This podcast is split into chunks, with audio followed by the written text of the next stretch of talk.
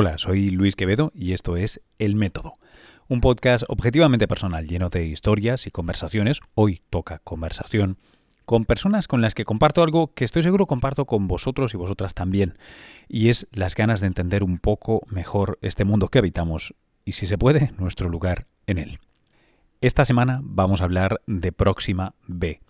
Para aquellos que estéis a la última de las noticias científicas, sabréis que hace eh, unos días o unas pocas semanas se daba a conocer la existencia muy probable, aunque claro nadie ha estado allí, de un planeta rocoso como el nuestro, o como Marte, o como Venus, pero no gaseoso como Júpiter o Saturno, que tiene un tamaño relativamente similar al nuestro, 1.3 veces su diámetro, el diámetro de la Tierra, y que orbita a una distancia ridículamente cercana de su estrella, pero a su estrella es una enana roja, mucho menos ardiente o potente que nuestro Sol, y por tanto incluso a esa escasa distancia y con un periodo, o sea, con un año de 11 días, apenas 11 días, parece que está ese planeta en su zona habitable, en la zona habitable de ese sistema solar.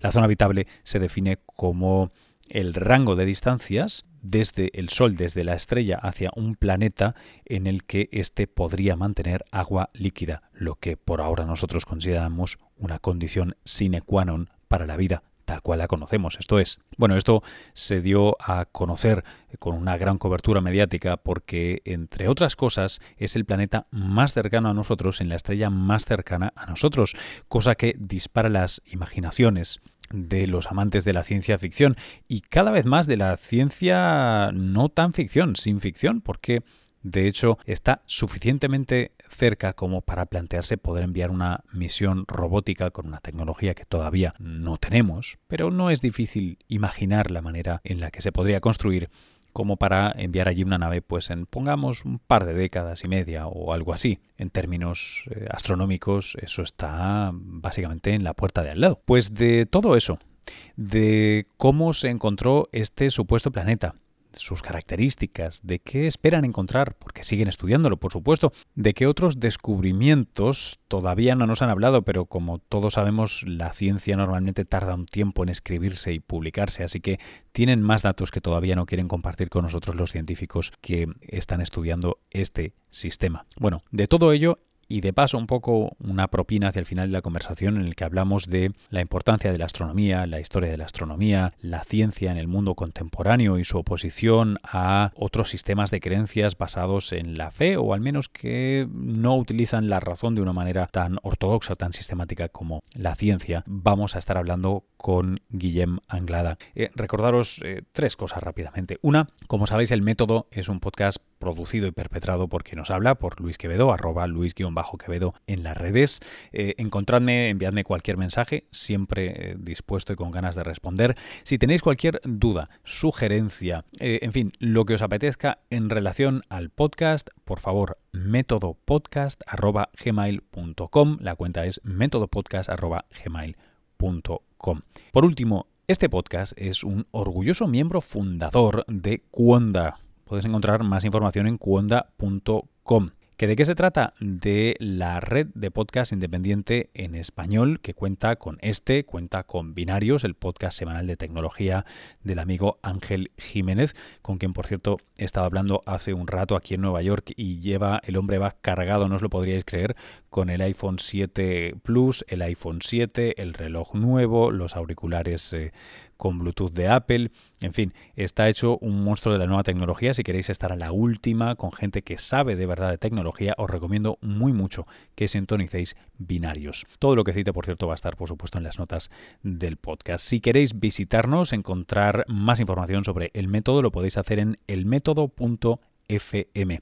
Allí os podéis suscribir con vuestro servicio favorito. Si os gusta lo que escucháis, por favor, tomad uno o dos minutos y eh, dejándonos unas estrellitas en el iTunes o en el iBox, una valoración, un comentario, compartidnos en vuestras redes. Realmente nos ayuda mucho y yo semana a semana veo como las estadísticas van subiendo y eso es todo el pago que os pido. Eh, si os encontráis más generosos y queréis eh, probar con las donaciones económicas, por supuesto, en el método.fm tenemos un botón para donaciones. Sin más, chicas, chicos, empieza aquí la conversación de El Método con Guillem Anglada, Próxima B y mucho más. Lo, que es más relevante de este exoplaneta es básicamente que está alrededor de la estrella más cercana al Sol. Tienes Kepler ha descubierto sí, centenares o miles y tienes otros detectados desde Tierra pero nuevamente por, por las razones técnicas de las técnicas que se usan, típicamente estos planetas están muy lejos del sistema solar. Entonces este, en, en, particular, esto es Próxima Centauri, que es la estrella más cercana al Sol, y tiene un planeta orbitando alrededor de ella, que eso ya sería noticia, pero además, bueno, coincide que tiene una masa parecida a la de la Tierra y orbita dentro de esta zona que se llama potencialmente habitable, que es un poco que nos ha tocado la lotería. Eh, en el fondo. Ah, podría haber sido otro planeta en cualquier otra órbita, pero ha dado la, coincidencia que está ahí, es lo que está más cerca y está ahí en esa órbita templada. Guillem, eh, ¿esto forma parte de la campaña de Pale, Pale eh, Red Dot? ¿Qué, ¿qué, es? Um, Red Dot o sea, es el nombre que le pusimos a la última campaña de observación, básicamente para ponerle un nombre al proyecto, porque además también hemos hecho intentamos hacer un poco de outreach durante la campaña, montamos una web con soporte en las redes sociales donde poníamos artículos sobre el tema, poníamos cuando tomábamos datos, íbamos explicando un poco cómo se hacía la ciencia y, y cómo era la adquisición de los datos con distintos de los observatorios y las técnicas que usábamos. Entonces, un poco este nombre de Pale Red Dot se creó para dar soporte un poco a la, a la divulgación de, cómo se hace la ciencia, que no es una cosa que ocurre de un día para otro, que le hemos estado un poco para enseñar este, un poco el proceso de meses o años que a veces tardan los descubrimientos a ocurrir, que no es de un día para el otro. Y esto es un poco el Pale Red Dot, lo inspiramos um, un poco del, no sé si sabes, una cosa que se llama Pale Blue Dot, claro. que es una, una fotografía que hizo la Voyager, um, Carl Sagan con NASA, hicieron una foto de la desde la órbita de Saturno y es un, básicamente es un píxel que es azul. Y entonces Sagan hizo hay unas, unas disquisiciones muy elocuentes de que todo pasa ahí en ese solo punto, que el universo es muy grande, que en ese solo punto, punto estamos todos ahí. Pues un poco también, pues esto era un poco para inspirar, lo que estamos buscando aquí es, es un puntito también, la estrella más cercana es rojo porque la estrella es roja, pero que, bueno, un poco tiene la potencia de, inspirar um, a la ciencia y al, y al público a, explorar más allá del sistema solar un poco. Háblame un poco de, de, este, ahora sí, sistema solar ya, planetario y que está tan cerca de nosotros, que tiene unas características que lo alejan mucho de lo que estaríamos acostumbrados para todos aquellos que se han quedado con el titular de se halla un planeta similar a la Tierra en el vecindario. Hay, hay muchos peros, ¿no? Hay muchos peros, sí, um, ciertamente. Simplemente más que similar, es potencialmente similar, pero al menos sabemos que no es ni un, bueno, estamos muy, muy seguros que no es, un, gigante gaseoso, por ejemplo, sino que estamos hablando de un planeta pequeñito, telúrico, igual se parece más a Venus que a la Tierra, no lo sabemos aún, tiene cosas peculiares, como que como, como la estrella es mucho más débil que el Sol, el planeta tiene que estar mucho más cerca y cuando eso ocurre, lo que pasa es que la rotación del planeta se sincroniza con la órbita la misma cara del planeta está mirando a la estrella. Como la luna con nosotros, ¿no? E, exacto, el mismo proceso. Entonces tendrías una parte del planeta que está permanentemente iluminada, la otra parte que estaría a oscuras constantemente. Eh, sí, eso, eso, sería bastante alienígena si quieres, pero bueno, pero por ejemplo esto se había dicho, uy, estos planetas en estas estrellas, si eso ocurre, no, no, no es posible que haya atmósfera y por lo tanto olvídate de vida o agua líquida. Y, por ejemplo, se ha demostrado que es el caso. Con simulaciones muy básicas han encontrado que a la que le pones un poco de atmósfera ya tienes un clima y circulación y tienes una atmósfera a la mar de dinámica. O sea que es un poco, es, la potencialidad de este planeta lo que, lo que llama la atención y sobre todo al estar tan cerca del Sol nos permite que con instrumentos que o ya están en construcción o se van a, a terminar en 10 años, podamos por primera vez mm, eh, buscar vida más allá del sistema solar. al menos al menos evidencia de vida o las primeras señales de que hay planetas parecidos a la Tierra, que no va a ser parecido a la Tierra en el sentido de que tiene playas y, el tipo de climas pueden ser muy distintos, pero si encontrásemos vida en el planeta más cercano a nosotros, seguramente sería un gran descubrimiento no solo por, por encontrarla, sino porque significa que la vida Em, seguramente está en, toda la galaxia. Oye, una, una de las cosas que, que, me sorprendió leyendo un poco eh, sobre, sobre este planeta. Es que em, la distancia, si la, si la recuerdo bien, es de apenas el 5% de, de, lo que sería la, órbita que nosotros tenemos sobre nuestra estrella, sobre el Sol. y, eso tiene consecuencias en cuanto a la cantidad de, o el tipo de radiación que le llega del, Sol. ¿no? Nosotros nos, nos, ahorramos parte no solo por, la, por nuestro campo magnético, sino también porque tenemos una sana distancia con, con el Sol. Y, esto cambia mucho, ¿no? En este, o cambiaría en, potencialmente en este planeta. Sí, sí, sí, este es, este es, el otro punto importante por el hecho de que el planeta está tan cerca. el otro efecto es que Em, o sea, si calculas toda la energía que llega al planeta, es parecida a la de la Tierra, porque la estrella es mucho más débil. Sin embargo, la estrella, estas estrellas emiten en rayos X, en ultravioleta, em, parecido al Sol, y por el hecho de estar más cerca, están expuestas a esta radiación de forma más intensa. El planeta está más expuesto. Entonces, aquí es la gran, la gran pregunta ahora mismo, es, ok, si este planeta empezó con características similares a la Tierra, o con agua, o con sin agua, ¿cómo después de 5 billones de años, ah, no billones, miles de millones de años. 5.000 millones, sí. Sí, 5.000 millones. ¿Cómo esa atmósfera ha evolucionado? Si es que aún existe o no existe. Porque es necesaria la atmósfera para mantener, por ejemplo, océanos o agua líquida. esta es la gran pregunta, porque los modelos teóricos nos dicen que hay, hay posibilidades que con la radiación que recibe la estrella la atmósfera haya sobrevivido, pero no todas las predicciones son igual de generosas, vamos a decir. Eso es un poco ahora así la pregunta, la gran pregunta que queda ahí. Y esto es un poco lo que guiará a los siguientes pasos observacionales. Intentar de, entrada intentar entender si tiene atmósfera o no tiene atmósfera. Me encantaría que, nos explicaras cómo vais a seguir y cómo, cómo vais a hacer o intentar responder a estas nuevas preguntas. Pero antes me doy cuenta que no te, no te he preguntado con, con más detalle cómo habéis llegado a eh, las respuestas que, tenéis ahora o que tenemos ahora. ¿Qué instrumentos habéis usado vosotros?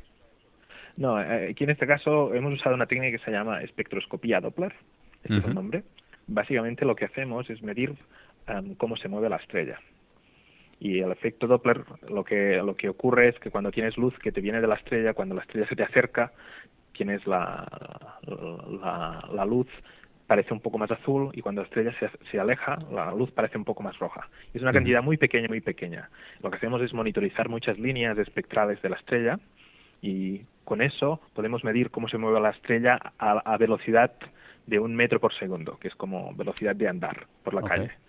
Y la, de hecho, el hecho de que haya un planeta alrededor de la estrella va moviendo la estrella eh, hacia nosotros y alejándose periódicamente con el periodo de la órbita, porque el planeta también hace fuerza sobre la estrella, y es, ese movimiento, midiendo ese movimiento, tenemos de entrada al periodo, si vemos que se repite, y después, em, dependiendo la amplitud de esta señal, de, cuán grande es este movimiento, de ahí sacamos la masa, o la masa mínima que te dice, porque solo vemos la, el movimiento en una dirección. Por eso de ahí solo se puede derivar cuál es la masa mínima, que en este caso es 1,3 masas terrestres. Y esta es un ah. poco la, la, técnica. Seguro que tiene una explicación geométrica, pero masa mínima, ¿por qué? Porque podría tener una órbita elipsoidal y entonces estar en el, en el eje que menos nos interesa o ¿Cómo, es? Un poco por ejemplo, no, no, no, está bien. Mira, incluso, incluso aunque la órbita sea circular, imagínate, tú estás midiendo cómo el planeta hace fuerza sobre la estrella. Pero imagínate que la órbita está orientada en el plano del Ah, no en el plano que tú quieres, claro. Claro. No, en tu plano de observación, lógico. Claro, no, veríamos nada porque solo podemos medir Doppler, que es en la línea visual.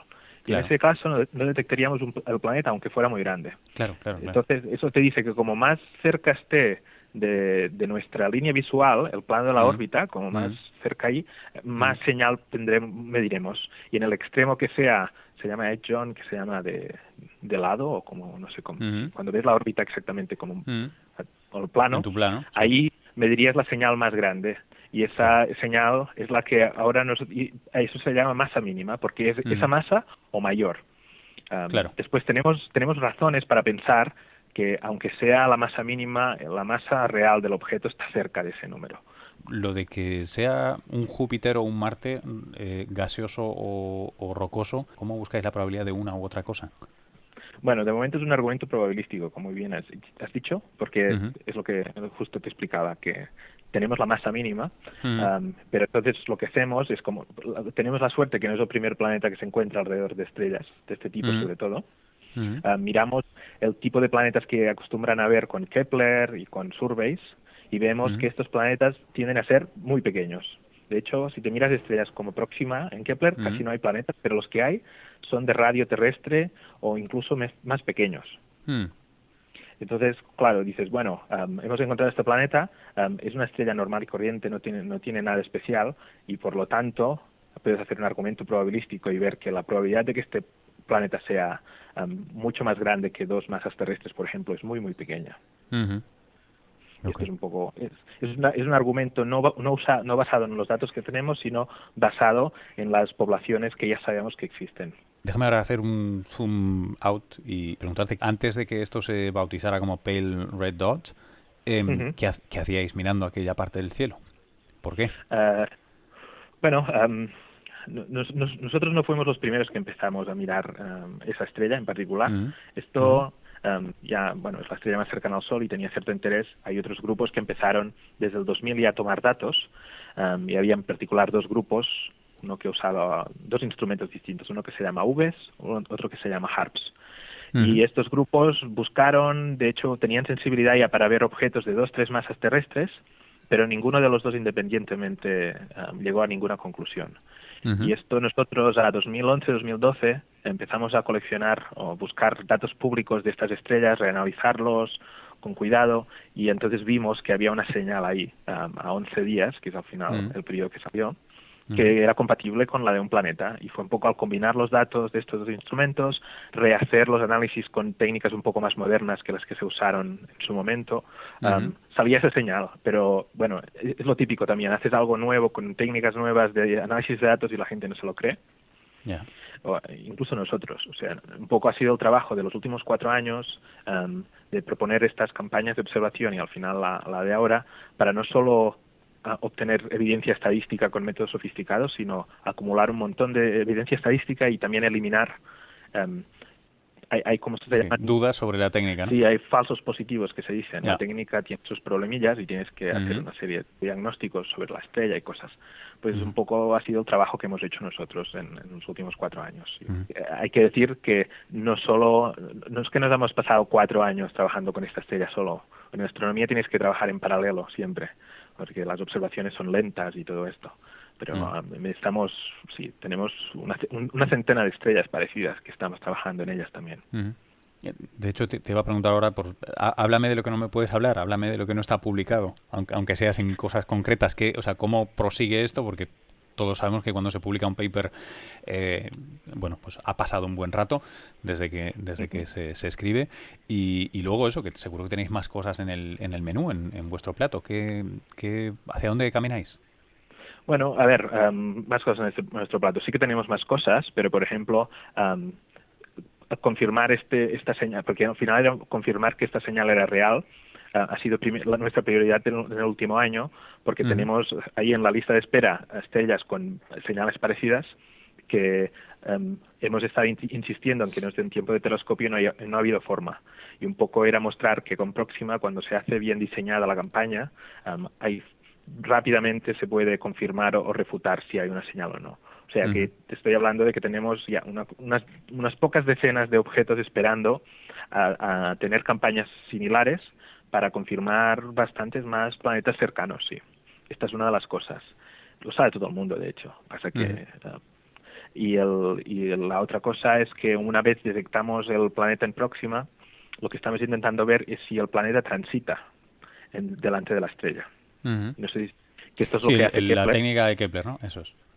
Sí, entonces a veces pasa, lo, a veces es una cuestión de, azar, depende si la órbita está inclinada, como decíamos, um, exactamente de, de, costado, que puedas ver el planeta pasando encima de la estrella. Si eso ocurre, em, eso, sería una gran cosa porque si al transitar tienes la luz pasa a través de la atmósfera y entonces con los medios que tenemos ya hoy podríamos estar hablando de intentar detectar moléculas em, en la atmósfera de este planeta en el plazo de unos meses. Entonces esto es como, pero bueno, es un poco azar. Estamos jugando a la lotería aquí y ya nos metimos, hemos estado haciendo campañas desde el, desde el ground, que se dice desde tierra, y también tenemos planificadas algunas campañas desde espacio con algunos instrumentos, pero aún no te puedo confirmar porque no está, no está claro. Pero básicamente es como el siguiente paso más obvio que hay que hacer, que es buscar el tránsito, a ver si está o no. Te voy a pedir que me hagas futurología ahora. Em, ¿qué, crees o qué te gustaría que sucediera en los próximos, no sé, eh, 5, 15 años? ¿Crees que vamos a encontrar, te digo, eh, o sea, es futurología, nos quitamos el sombrero científico un momento, eh, simplemente es eh, cómo ves este campo cómo te gustaría que evolucionara, uh, crees realmente que las probabilidades están de, nuestro lado, eh, siendo nuestro lado el que espera que se encuentren pues, pues atmósferas, posibles signos de vida. O sea, sí, yo lo que creo, sí, lo que creo es que en 10 años podremos dar respuesta a esta pregunta. ok que la respuesta sea positiva o negativa, no lo sé. Y la verdad es que, te, lo, digo en, serio, que le veo ventajas y desventajas, o científicamente los argumentos son muy fuertes. No tengo una idea muy fuerte. Veo que, que en la Tierra la vida aparece donde puede y donde cualquier nicho que, que aparece se, se instala ahí. O sea que si empezó realmente, por ejemplo, si encontramos vida en Europa, las, las lunas de Júpiter, sí donde es muy improbable que la vida se haya transferido de la Tierra a un sitio así, aunque sea vida microscópica, seguramente eso ya tendría implicaciones muy muy vastas. Pero bueno, eso es un poco, yo creo que en los, en los próximos 10 años la respuesta aún no la sé, pero vamos a, por primera vez um, en la historia, vístelo como quieras, um, vamos a tener la oportunidad de realmente buscar vida más allá de la Tierra. Um, y, probabilidades, y si está, detectarla o al menos detectar sus signos o su evidencia preliminar y después, bueno, cuando se encuentra algo aparecen siempre más preguntas, como ahora hemos encontrado el planeta, ahora nos preguntamos la atmósfera. Cuando encontremos la atmósfera de alguno de estos, porque igual no es próxima, pero será otra cercana, casi seguro, ya te lo digo seguro, que en dos años tendremos un, un, objeto transitando alrededor de una estrella muy cercana, con, mirando para atmósferas si tiene atmósfera o no la tiene, no lo sé, pero, um, pero vamos a poder um, responderlo relativamente rápido. Entonces, veremos oxígeno, veremos CO2, veremos metano, amonia, quién sabe. Entonces ya, pues la siguiente, ¿eso es suficiente como para que haya vida o no? O, bueno, um, sí. Pero bueno, en este sentido, los planetas ahora ya los hemos encontrado, ya y, y, Kepler ya ha encontrado un montón y vamos a continuar montándolos, encontrándolos, pero un poco la, la carrera que empieza ahora es la, la, búsqueda de vida más allá del sistema solar o, mm. de la Tierra y eso va a ser muy emocionante, sí. Te, te, estaba escuchando y, y, pensaba, por un lado, eh, anticipo ese momento, eh, ya que antes hablabas de, de, de, de Sagan, eh, de contact, ¿no? de, de, sí, ¿no? Hay, hay, vida y ese, ese momento emocionante. Em, y por otro, me, me, acuerdo de toda la polémica del cambio climático y digo, bueno, en realidad va a ser emocionante para todos aquellos que estamos dispuestos a entender que esas lecturas, ¿no? esos desplazamientos, ese corrimiento Doppler en un, en un espectrograma significan eh, como que yo tengo cierta ilusión de que encontrar pruebas de vida, vamos a decirlo así, ¿no? Imagínate que se encuentra que hay actividad biológica o rastro de actividad biológica cerca de, la Tierra. Bueno, ya está, probado, ¿no? Cambio filosófico en la humanidad, somos todos una especie, vamos a ponernos a hacer las cosas bien. Y por otro lado pienso, bueno, ya nos pasa con el cambio climático y la gente sigue negándolo sin ningún problema, ¿no? Entonces es, un tanto agridulce, ¿no? Em, eh, sí, estoy de acuerdo que... Em, sí, lo que pasa que... Em, yo, yo creo que eh, en una gran mayoría ah, sí que la bueno no sé Estados Unidos es un sitio muy raro de entrada. La gente de cambio climático son básicamente y sobre todo la gente poderosa de cambio climático son americanos. Y a ver en, no solo es de cambio climático tienen cosas como que se creen la, la Biblia literal. Sí por eso. dímelo llevo aquí muchos años y ah bueno estás, además estás en Nueva York sí sí yo estoy en Nueva York Sí, por eso. Entonces, eh, eso tiene difícil, difícil solución sin meterte en la fe de las personas, mm. eh, porque son cuestiones de fe al final. Eh, pero bueno, a ver, al final lo que hace funcionar los los teléfonos móviles y las y los buques de guerra no son no, son las fantasías de cuatro iluminados, son la, es el trabajo y no, es para hacer uh, apología a la ciencia, la ciencia es, solo un método para un poco comprender la naturaleza y un poco es a lo que vamos aquí. La gente puede cantar misa, pero em, a ver, cuando tú enciendes el teléfono y los electrones van ahí y la electrónica funciona miles de millones de operaciones por segundo, eso no, ahí no hay ninguna entidad super, sobrenatural metiendo el dedo, ¿sabes? Y esto, eh, yo creo que al, final las cosas por su propio peso acaban, acaban, acaban siendo evidentes un poco. Ya te digo, aquí estoy en Londres me estoy, y estoy sudando en pleno mes de septiembre. A la que ocurra cinco años seguidos. Sí. O sea que poco a poco, poco a poco, crucemos los dedos que no sea demasiado tarde, que hay un cambio también de, mentalidad en este sentido, pero ah, estas cosas van a caer por su propio peso. Sí, de momento estamos hablando de puntitos rojos en otras estrellas, estoy de acuerdo.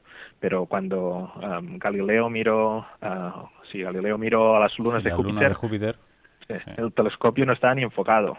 Vio unas cosas borrosas alrededor de y ahí yo qué sé qué pensó que eran. Pues aquí estamos un poco en la misma situación con los exoplanetas, por ejemplo. que ya, ya veremos. Sí, ahí, ahí toda en una línea de discusión. Yo perdí un, cierto tiempo haciendo historia de la ciencia hace, hace tiempo y recuerdo precisamente que, el, que el, el, modelo copernicano, o sea, una de las cosas que más me sorprendió para bien fue esta idea de que en, en su momento el modelo copernicano y, y, el tolemaico eran equivalentes en cuanto a poder de resolución, ¿no? O, o, poder de ajuste a los datos. El problema, hasta que no llega Brahe y pone sus datos sistemáticos y fantásticos, no puedes decir si uno estaba mejor y otro, ¿no? Era, era, un, era un tema filosófico, de razón, de simpleza, de, de navaja de Ockham, ¿no? Decidir una cosa o la otra. sí. Así que poco a poco, ¿no? Se, va, se van acumulando y cuantos más tengamos, pues supongo que antes por eso, y además, a ver, quien se ponga a cambio climático o, o, método científico en el fondo, pues que proponga um, cuál es su solución a los problemas. Entonces podemos comparar soluciones. pero yo, sí. no, he oído ninguna, no he oído, la alternativa no sé cuál es tampoco, ¿sabes? Y dices, no, es que yo creo que hay aquí una entidad que nos está gestionando el planeta. Bueno, pues, que, ¿cómo contactamos con ellos? O yo qué sé. ¿Sabes? Es un poco lo que dices, al final el modelo kepleriano o copernicano triunfó sobre el ptolomeico por, por acumulación de, de obviedades. Sí, pues aquí es un poco lo mismo, sí. No, no va a ser un solo descubrimiento, va, va a ser un poco la acumulación de ellos. Claro. Hasta aquí esta conversación de El Método. ¿Te has quedado con ideas, con preguntas que te hubiera gustado hacer? Tal vez tienes una invitada o un invitado en mente que sería ideal para seguir esta conversación. Envíame tus sugerencias de dos maneras, o bien a métodopodcast.gmail.com, ese es el correo del programa, o bien a mis redes en Twitter o Instagram como arroba luis-quevedo. Si te quedas con más ganas de podcast y, por ejemplo, estás para aprender lo último en tecnología, te recomiendo que escuches y te suscribas a Binarios, un podcast que pertenece a la red de podcast independiente en español Cuonda y que dirige el amigo Ángel Jiménez. Desde un rinconcito que me he hecho en la biblioteca de la Rockefeller University aquí en Nueva York esta tarde de viernes magnífica, os mando un abrazo y nos vemos, nos escuchamos, debería decir, en la próxima edición de El Método. Hasta luego.